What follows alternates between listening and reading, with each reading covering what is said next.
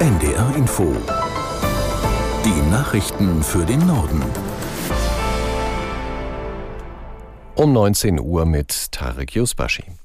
Im Konflikt um die Kaukasusregion Bergkarabach wollen Aserbaidschan und Armenien morgen verhandeln.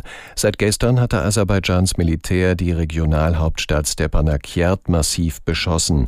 Seit dem Mittag gilt eine Feuerpause. Dafür hat Aserbaidschan Bedingungen gestellt. Aus Moskau Frank Eichmann. Danach müssen sich die bewaffneten Formationen Bergkarabachs auflösen, ihre Kampfstellungen verlassen sowie Waffen und schweres Militärgerät abgeben. Kurz, sie mussten kapitulieren über die Zukunft der armenischen Bewohner Bergkarabachs, ihre künftigen Rechte und ihre sogenannte Reintegration auf der Grundlage der aserbaidschanischen Verfassung soll ab morgen verhandelt werden, direkt zwischen Vertretern der Region und der aserbaidschanischen Regierung.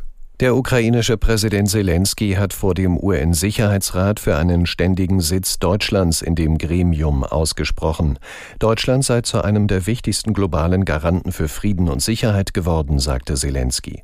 Mit Blick auf den Angriff Russlands auf sein Land forderte er, gegen das russische Vetorecht im Sicherheitsrat vorzugehen. Bei dem Treffen wollten auch der russische Außenminister Lavrov und Bundeskanzler Scholz sprechen.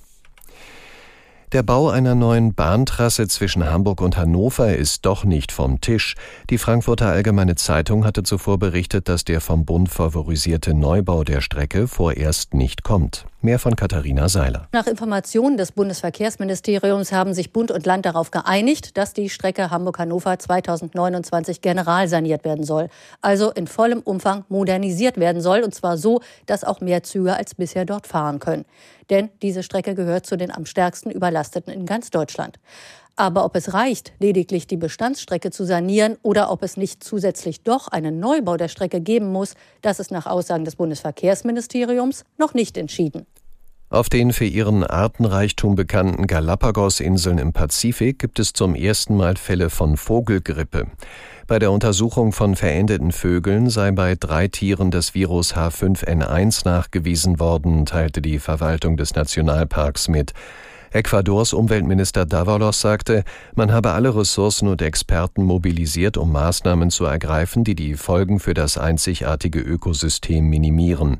Zurzeit grassiert die größte je dokumentierte Vogelgrippewelle, die sich über mehrere Erdteile erstreckt. Das waren die Nachrichten. Das Wetter in Norddeutschland. Zeitweise mehr Wolken, es bleibt trocken bei Höchstwerten um 23 Grad.